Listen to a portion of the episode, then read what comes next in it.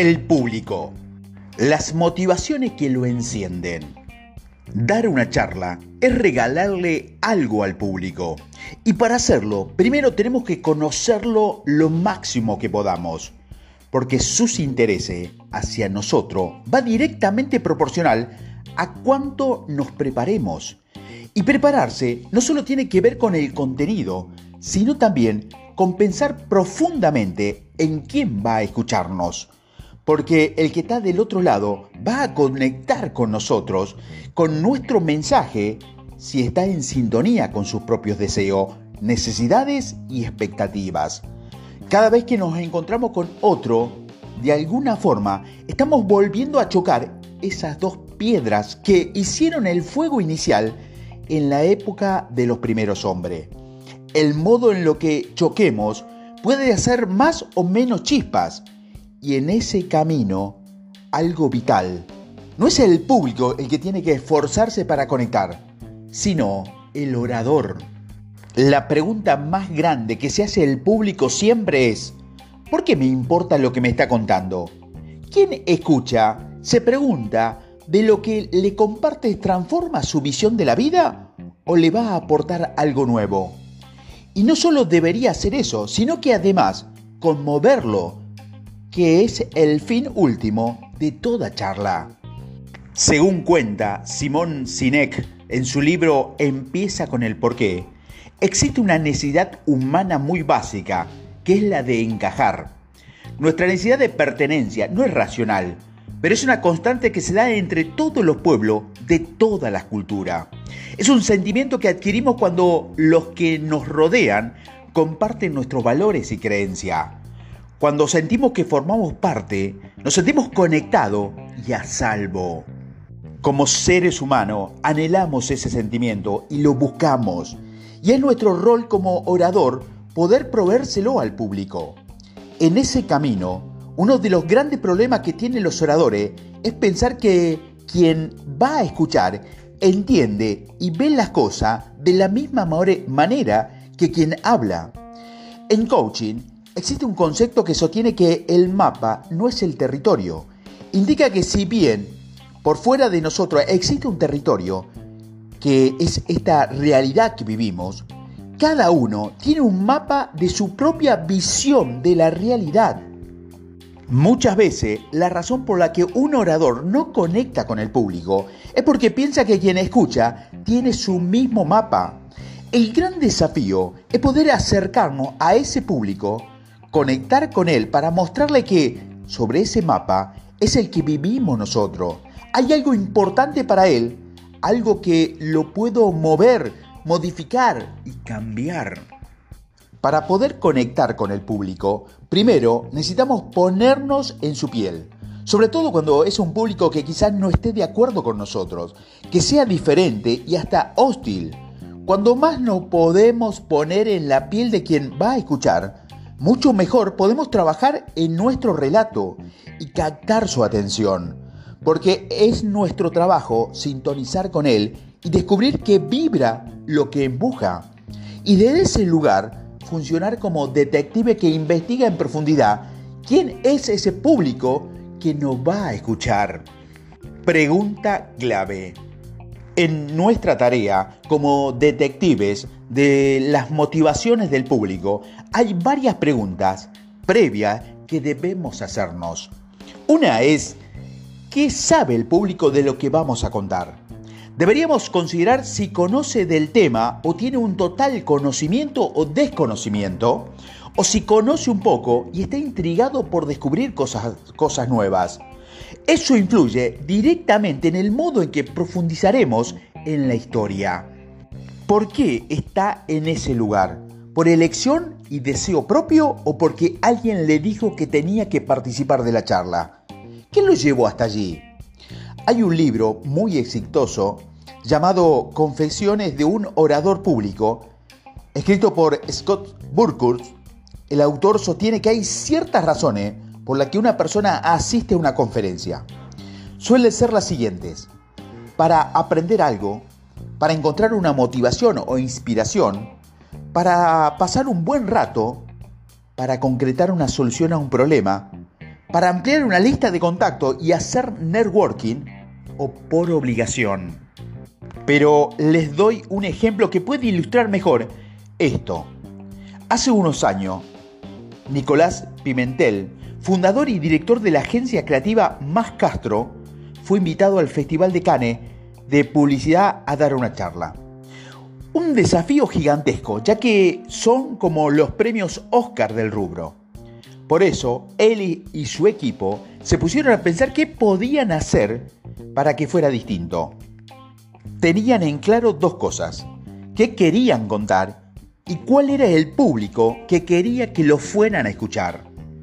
Y cuando le pidieron que enviara el brief explicando de qué iba a ser la charla, dijeron, va a ser la charla más aburrida de la historia. Hicieron una descripción de por qué esa charla iba a ser muy mala. E incluso mencionaron que luego de su presentación había otras muy interesantes para ver.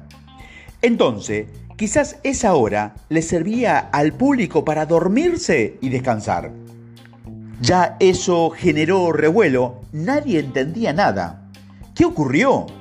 La sala se llenó pero no de cualquier público, sino de uno que tenía una profunda curiosidad por lo que iban a ver. Y la temática de la charla era justamente eso, la curiosidad. Y tuvo como invitado, sin anunciarlo previamente, a dos de los creativos más importantes de la historia de la publicidad. Esta no solo fue una de las presentaciones más destacadas del evento, sino también la más comentada. ¿Y cómo lo hicieron? pensando específicamente en el público al que querían llegar. ¿Qué códigos maneja el público? Entendemos por código el sistema de comunicación con sus signos y reglas de un determinado ámbito cultural y social. Y conocernos nos ayuda a acercarnos mucho más a la forma de ver el mundo de diferentes grupos. Les doy otro ejemplo. Hace un tiempo tuve que dar una charla de capacitación a una empresa de tecnología donde la mayoría de los chicos tenían unos 25 años. En general, eran programadores, diseñadores y había muchas mujeres. A veces me pasa con este tipo de grupo que con mis 40 años siento que me miran como un dinosaurio, pero, pero comencé y me sentía a gusto, aunque cada tanto veía algunas caras raras hasta que una chica me detuvo y me preguntó por qué no las incluía en e, a ellas. Me hizo notar que hablaba solo en masculino y que esto no le gustaba. A partir de ese momento me esforcé al máximo por hablar de forma más inclusiva y hasta hice algunas bromas utilizando el neutro, algo de lo que claramente no estaba acostumbrado. Y así noté que como me estaba acomodando a sus códigos, mi contenido llegaba de mejor manera.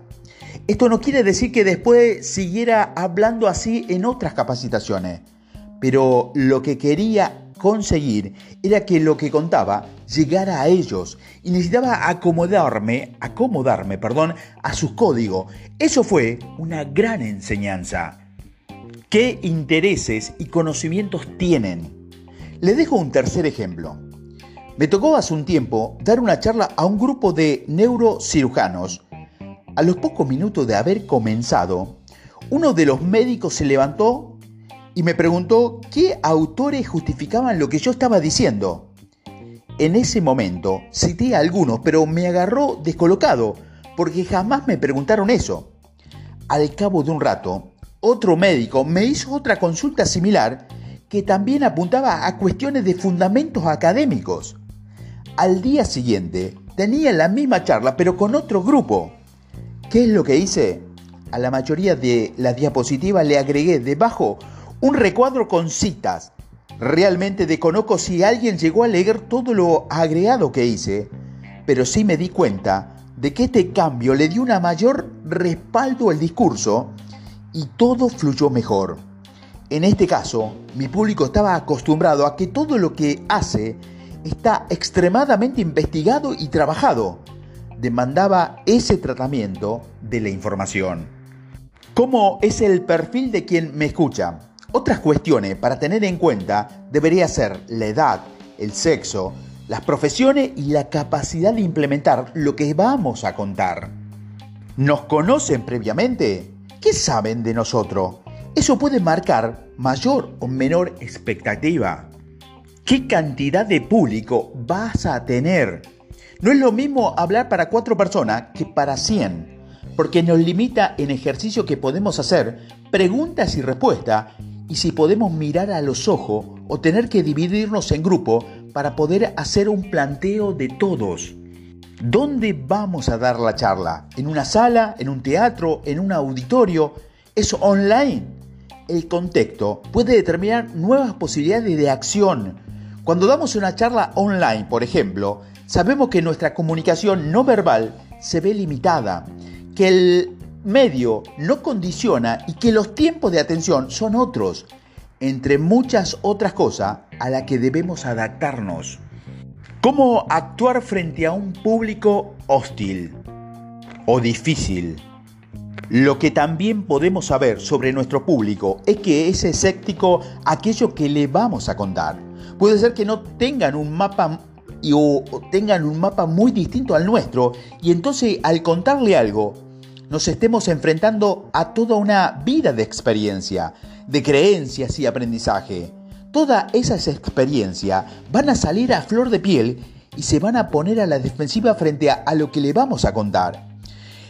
En un primer acto reflejo casi instintivo de conservación y ahí, frente a un público difícil, es cuando se vuelve todavía más importante poder ponernos en su zapato para entender de qué manera miran el mundo y recién entonces poder proponer algo nuevo, algo que de a poquito con el camino que hacemos desde la construcción de la narrativa, puede ir dejando su semilla y que sea el público el que elija ir recogiéndolas o regándolas, hasta que se anime a mirar con otros ojos su propio mapa y así resignificarlo, que vean que si tomo una nueva idea, algo bueno le puede pasar, algo de su propio mapa se puede expandir y mejorar. Eso se consigue si conmovemos, si despertamos en el público sus propias emociones y logramos que se pongan en sincronía con las nuestras. Recién entonces, las personas del otro lado se estarán animando a desafiar sus propias creencias y experiencia para abrirse a algo nuevo.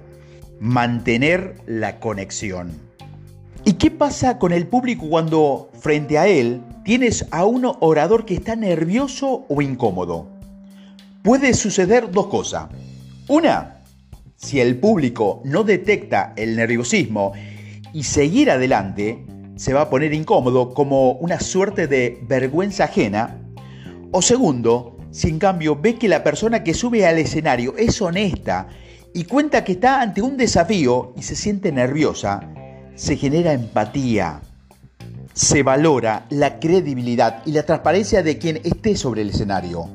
En cambio, si el público se mostrara algo, pero nuestras intenciones son otra, automáticamente nos va a hacer una cruz y de ninguna manera van a confiar.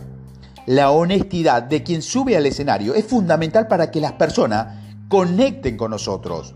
Por eso, cuando más preparados estemos, es directamente proporcional a cuando el público va a conectarse.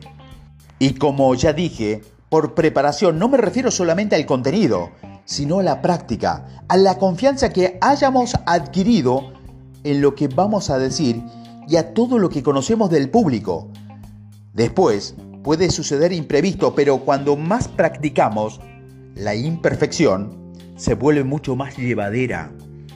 Como no hay charla perfecta, lo que podemos hacer es que la imperfección se vuelva lo más aceptable posible y de esa manera ser más auténtico con el público. Además de conmoverse y de llevarse algo que le modifique su mirada y que le dé una experiencia de disfrute, el público va a seguir conectado con nosotros si lo dejamos con ganas de más.